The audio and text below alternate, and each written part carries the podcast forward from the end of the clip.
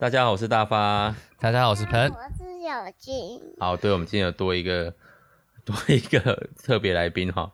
虽然要聊的东西可能很不适合特别来宾聊。我们今天有小新，因为他早上睡不着觉，他现在跑来跟我们录音。早上睡不着觉，嗯，把心情哼成歌，但没有那么浪漫啦。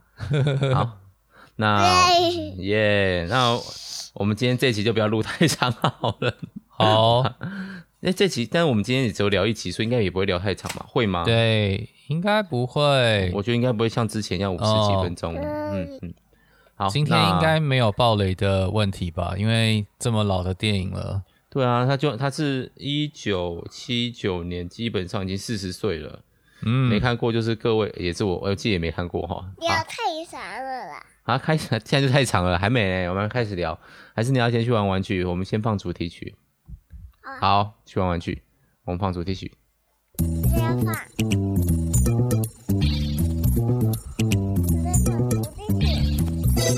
耶耶，主题曲是后置进去的哈。好，我现在给他一个俗称电动玩具的东西，让他可以再稍微分神一点。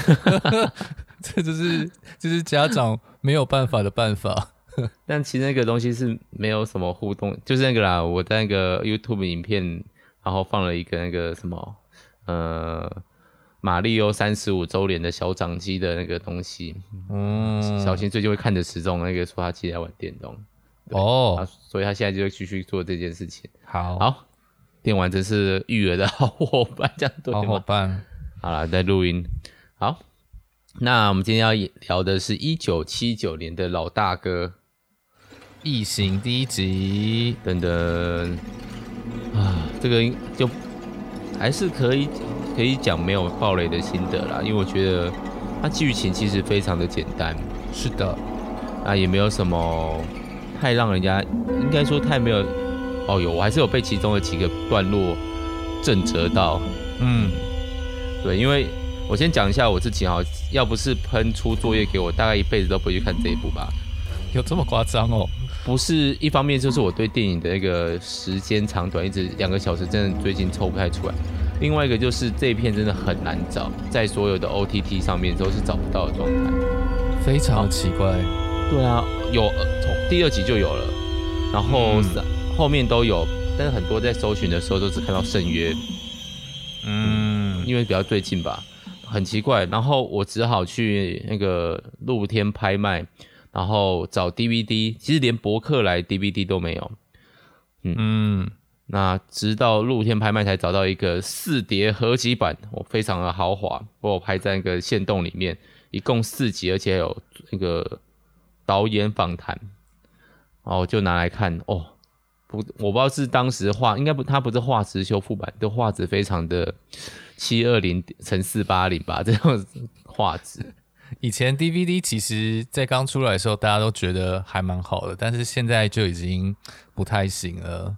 对啊，现在大家眼睛都被养养大了。像我很之前很想收，很想收一部那个动画的全套实体片，叫做《探险活宝》。嗯，然后我就去看他那个亚马逊上的上面的评价，就被人家骂到不行，因为他出的是 DVD 片，后来才出蓝光，哦、但是。对哦，但是蓝光的部分就没有像 DVD 的那个收藏集这么的漂亮，嗯、所以最好的方法就两个都买，然后把 蓝光的塞去 DVD 里面的收藏集里面。我很认真在考虑做这件疯狂的事情。嗯，好，那我们赶快回来疫情。那因为就是设限，各位已经大家都可能比这部片年纪小，所以就不报就不不做防雷警告了。好了，这样聊起来也比较没有束缚。好，哦，所以没有看的话，就花点时间去找一下片源吧。实在是一个经典，在各大的动漫呐、啊，都很容易看到致敬的场景。是，对，好，那就开始吧。嗯，哎、欸，我觉得好好看哦，真的哈、哦，真的真的。你觉得好看在哪里？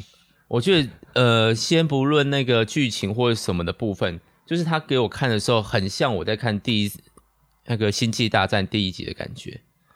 就是你当下会有觉得这个片子真的很老，你可以感，你可以从画面上面的铺陈，从它影像上面的角度或者怎么样，你就知道这个东西是个老片。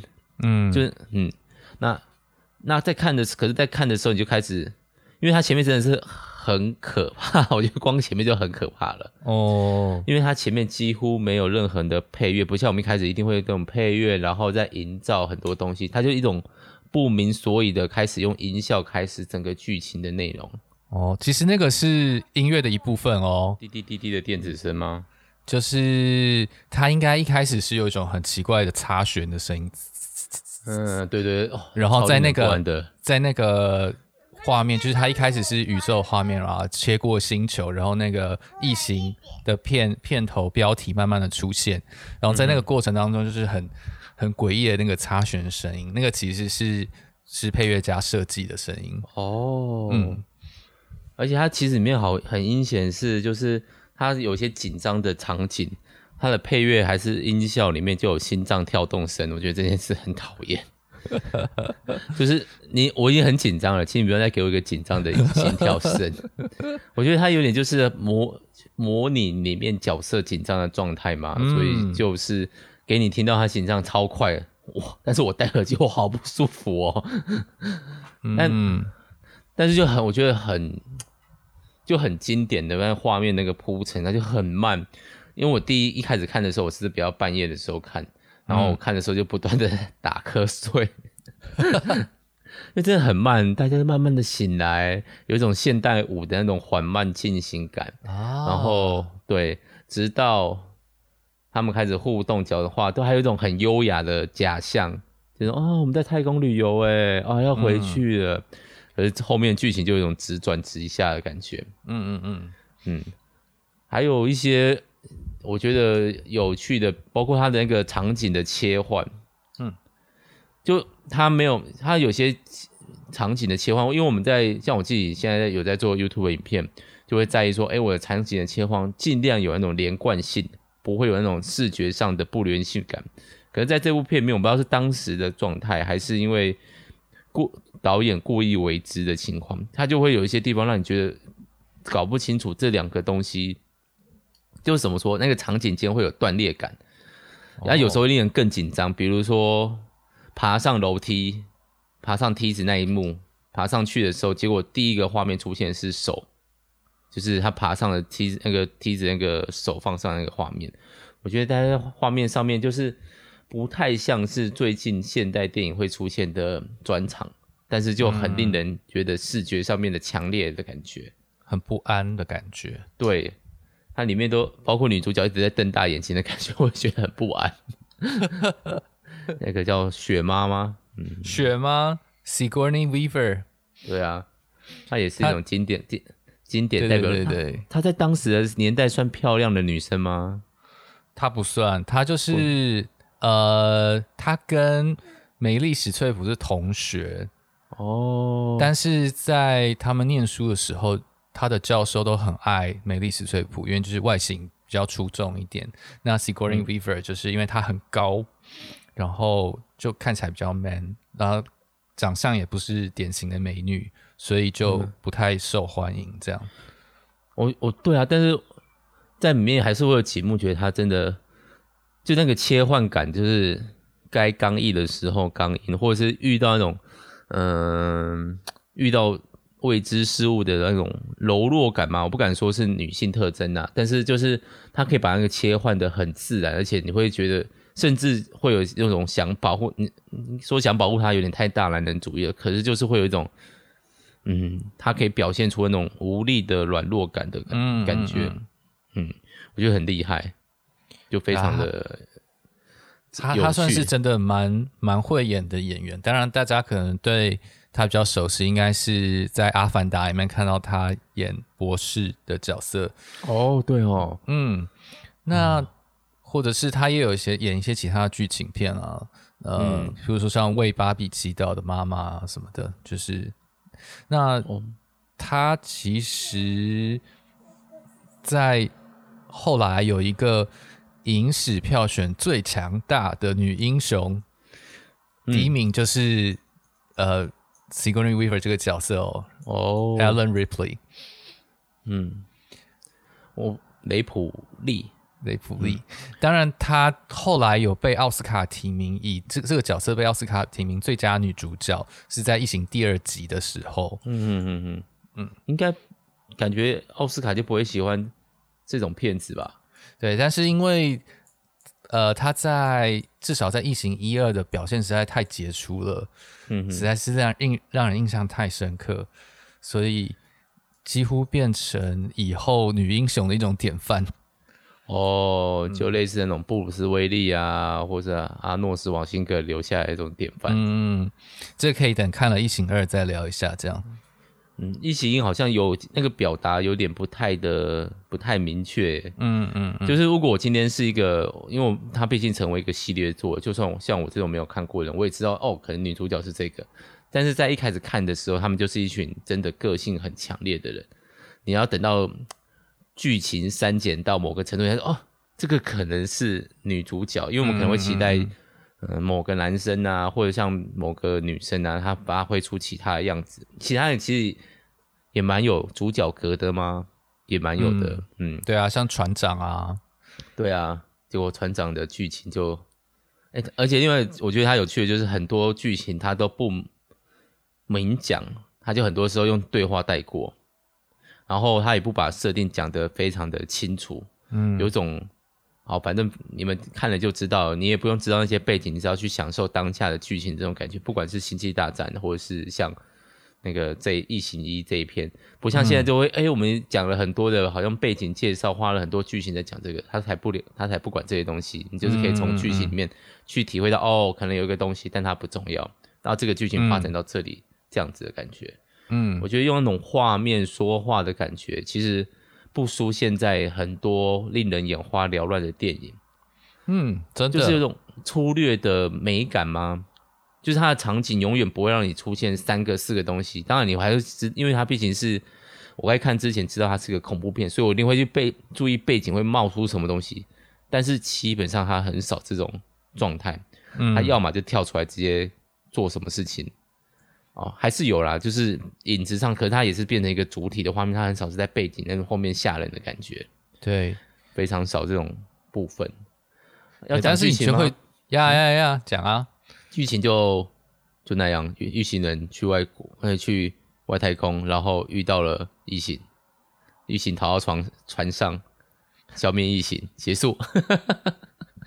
这感觉超级无力的。但剧情应该就这样吧。哦，还有一些细节啦，对，这些都是阴谋，这样子的感觉。嗯嗯嗯。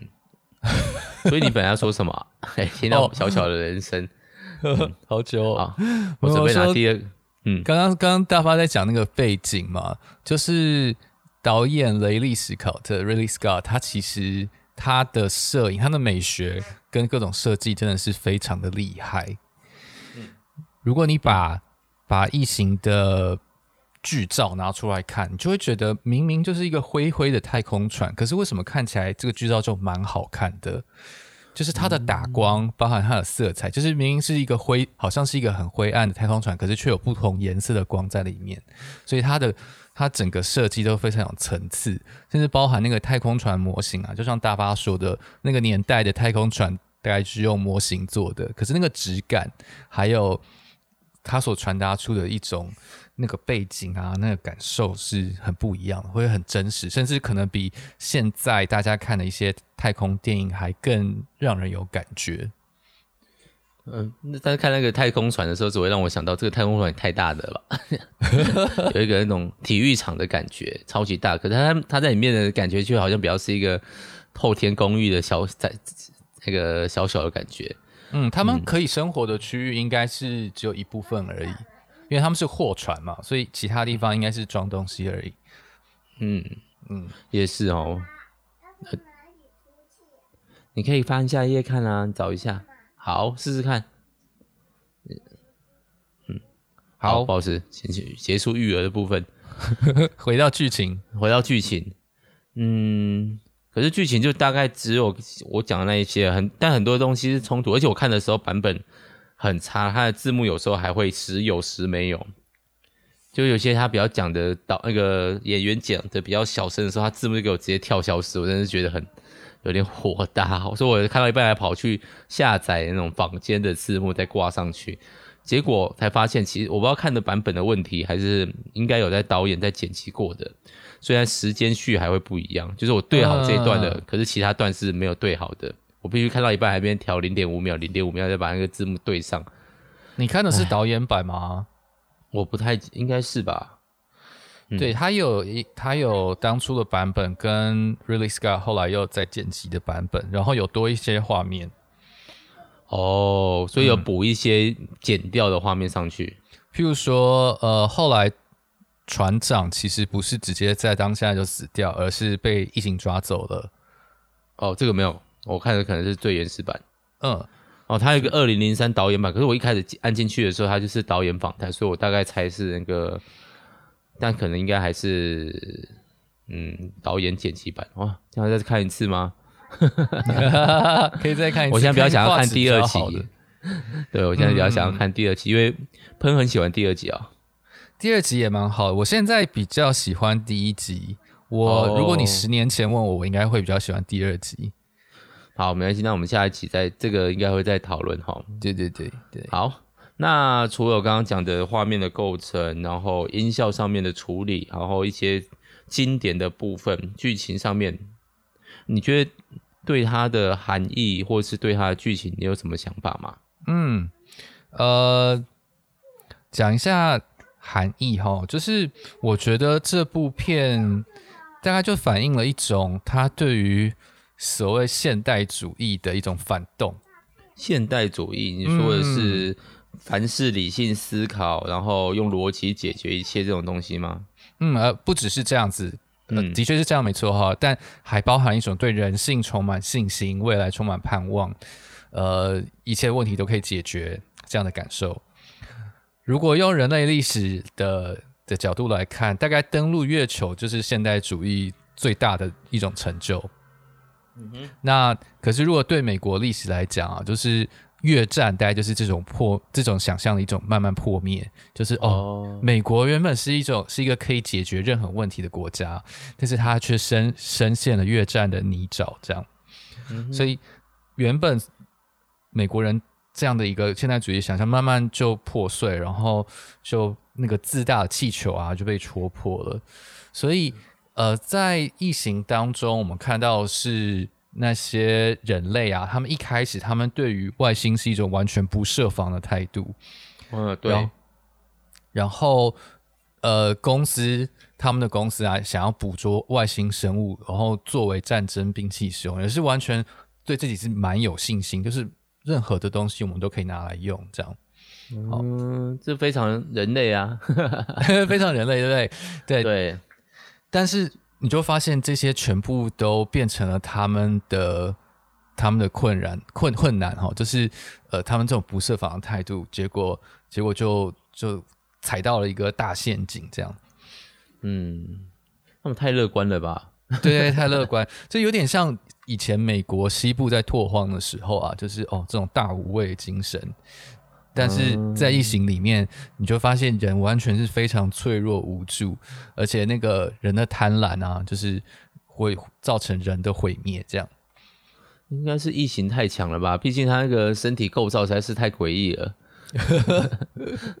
外表超硬，然后里面还流用类似硫酸的血液，嗯，真的是有点超乎想象的状态。对，那个设计他们是找了一个很有名的艺术家。呃，来来做，来来做设计，而且你有没有觉得它的设计，异形这个生物设计会让你想到什么？又大又黑吗？又大又黑，而且好很硬。我觉得这个是有不不是不，我知道你要讲那个，但是我觉得有趣的就是那个画面上面的那个对比，就是所有的东西在那个太空船，包括人都是有点脏兮兮的状态。只有一个东西又大又硬又光滑又漂亮，就是异形，是 超奇怪的，超奇怪。嗯，好，所以他就是带男性崇拜嘛。对，所以他他可能有点性暗示哈。然后呢，哦、再来他长得也蛮像昆虫，有点像昆虫跟人的结合。对啊，所以所以有有有点反映了人对于那个节肢动物的一种恐惧。而且幼幼虫的时候还比较像蛞蝓之类的东西哦。对啊，我觉得就可以看另外一个，就是我觉得看这种经典片就会觉得好玩的，就是你可以看到后世很多东西被他启发了，比如说那个呃巨大一开始他们去探索那个太空船内部的那个画面，你就会在后面比如说骇客任务啊，或者是很多的动画里面看到类似这种大结构的东西，甚至那个场面就是哦似曾相识感，包括像。这次的异形，你有看到像那个星海争霸的重组，其实就非常的相似。嗯嗯、当然，人类的想象可能就是有点脉络上面，就是可是你就会觉得这东西一定有受过影响。就是你可以从现代很多作品看到一个致敬的感觉。没错，嗯，好，请还有吗？所以他故意放一个又大又硬的、又黑又硬的一个异形进去。他的对他的设计，其实你你可以看到有蛮多。呃，还有譬如说，它没有眼睛哦。当你没有眼睛的时候，你就会不知道那个生物在想什么。哦，对，嗯，这个好像有做过研究。其实我们在看一个不知名的生物的时候，我们第一个会找的是眼睛，这是人类的趋性。是的，嗯、就算是看昆虫哦，我们也会找到眼睛。对，嗯、呃，所以你这个这个。异形生物的设计啊，它其实在设定上就是一个完美的兵器，完美的 counter 了人类。哦，要长那样算完完美吗？嗯嗯，至至少在电影里面他是这样说啊，包含那个呃仿生人他也是说这是 perfect organism。嗯，有。仿生这个有让我觉得。为之一惊呢，是是，对，就是见呃，在船上科学官啊，他后来就被大家发现原来是仿生人，然后呃，他后来就开始暴走，因为公司的任务就是要他把这个外星生物带回去，变成公司的财产。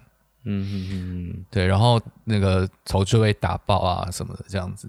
那我一开始以为他被内部侵入了。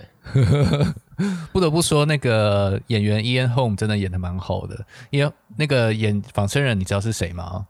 是谁啊？他就是魔戒的比尔博。比尔博。哦，老的版本，老的版本。嗯，嗯。哦，有像，哎，看起来。他也是放起来老哎、欸，对，他也是放起来老，对。对啊，我觉得他那个剧情上面的铺陈有一个有趣的地方，就是他一开始因为他们有那个同伴脸被那个小异形吸住了，他们要进去要回到太空船船里面，然后女主角雷普利就说不行，要维持隔离政策，必须要在外面待二十四小时，四二十四小时观察情况，嗯，嗯嗯，然后他就没办法。就是那个船长就要求一定要打开，我现在船，我现在是船长，一定要听我的命令。然后另外一边就不行，我现在只有我在船上，我才是船长，你不在船上，你不可以视为船长。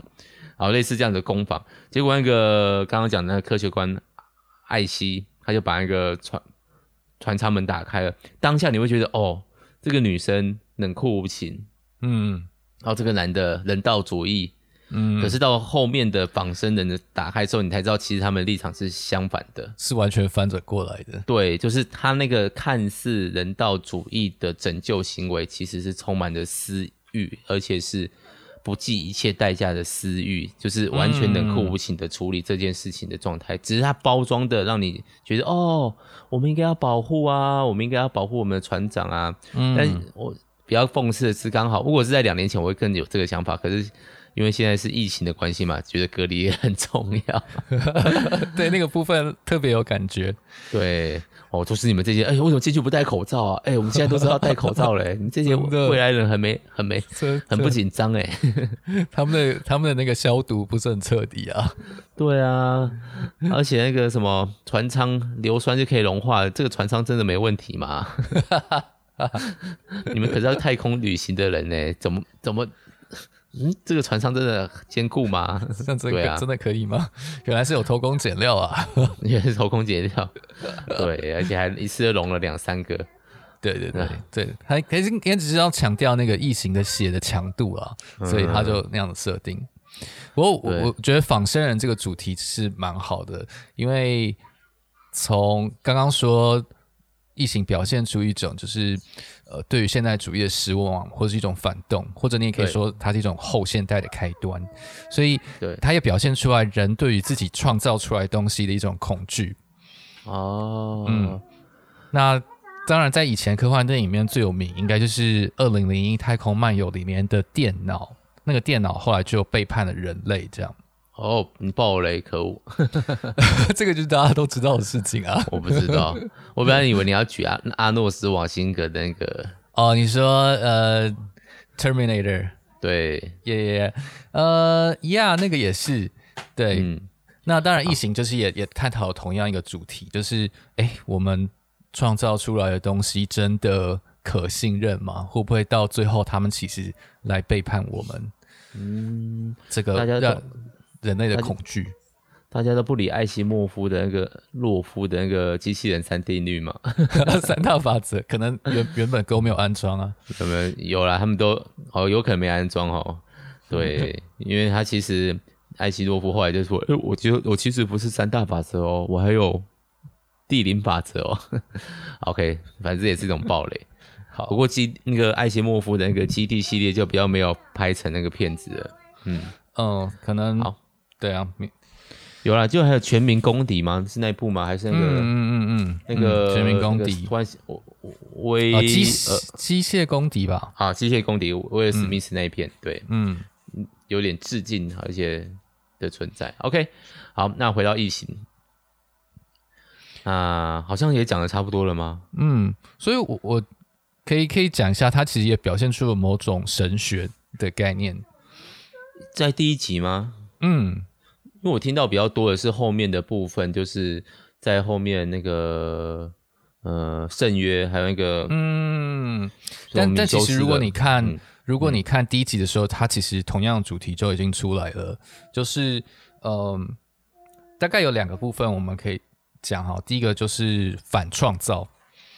哦，反创造，嗯。嗯两个都跟创造有关啊。第一个就是它所呈呈现出来的一种世界，是跟所谓基督教所呃所强调上帝创造世界带出来的世界观是相反的。哦，就嗯，就是我们之所以可以在这个世界上啊繁衍啊，然后过得快乐日子，可以享受这个世界，其实是因为上帝在创造这个世界的时候，造物主是用爱来创造这个世界，嗯，所以这个世界的的基调。是爱，是对人类友善的，嗯，但是在异形的世界里面啊，从这个完美的兵器异形这个生物，还有充满危机的外太空的这种角度来看，就会发现哦，这个世界其实是对人类充满敌意，而且非常的危险。嗯哼，嗯，而在这个世界当中，也不。也也没有造物主对于呃生物呃对于被造物这种爱的保护和关系，嗯、对。所以另外一个相关的主题就是，嗯、你先说，因为我以为你觉得另外一个可以从从画面上面构成，就是其实在这个故事里面非常非常少的非人造物。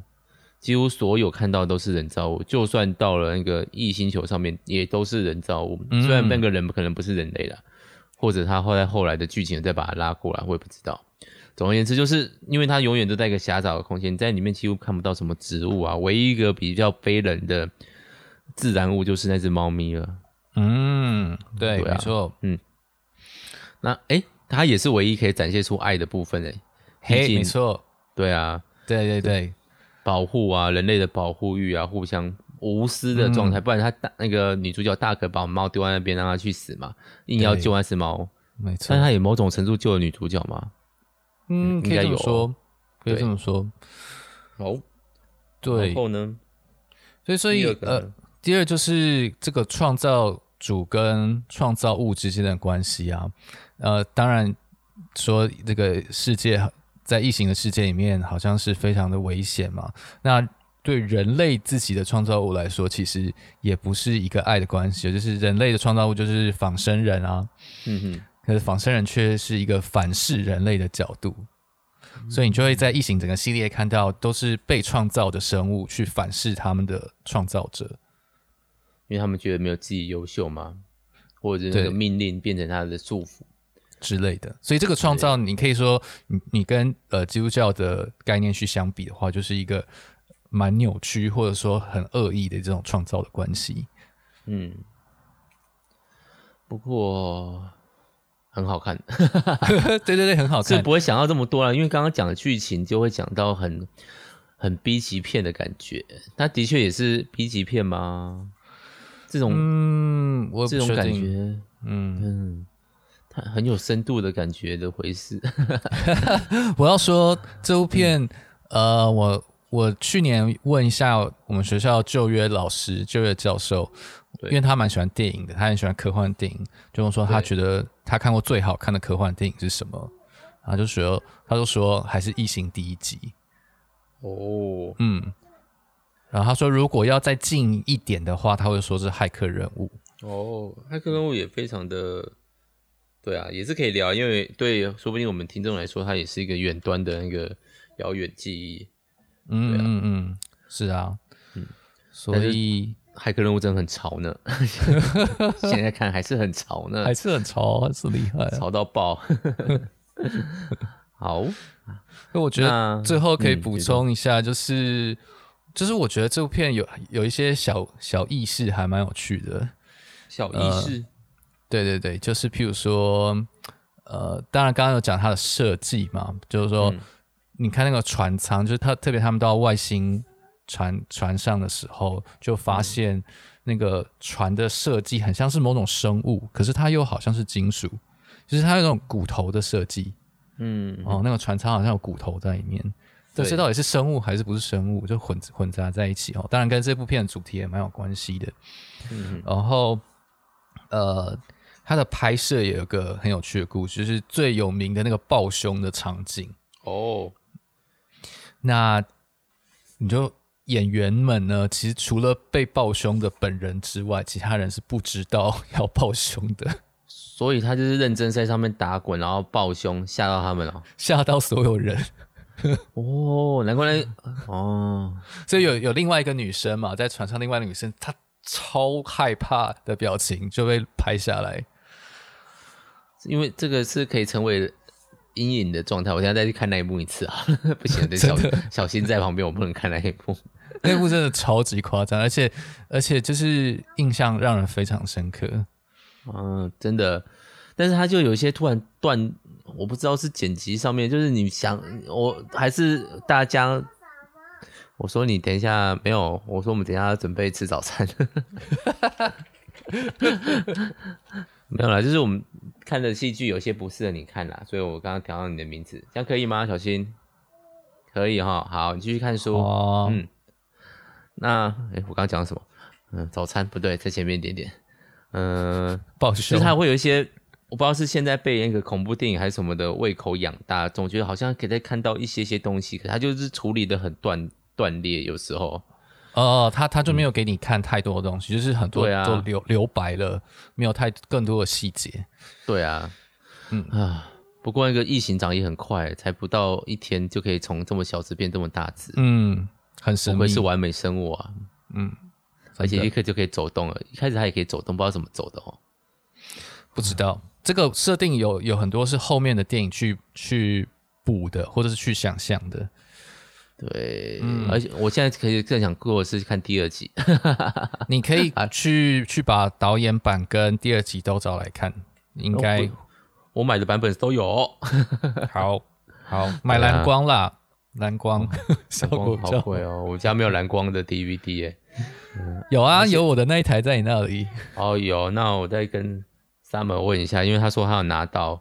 那朋友还有什么要补充的吗？就这样，推荐大家可以去看这部经典。我觉得这很好看呢，嗯，嗯真的很好看。虽然一开始真的有点沉闷，但我觉得那个就是一个气气势气氛的铺陈。它气氛铺陈真的是无敌，嗯、超级厉害。但真的很传统啊！现在就是，但现在人的观看经验就是五分钟，现在给我个爆点好吗？大家要。有耐心，对啊，观赏观赏一下导演爷爷怎么经营画面的。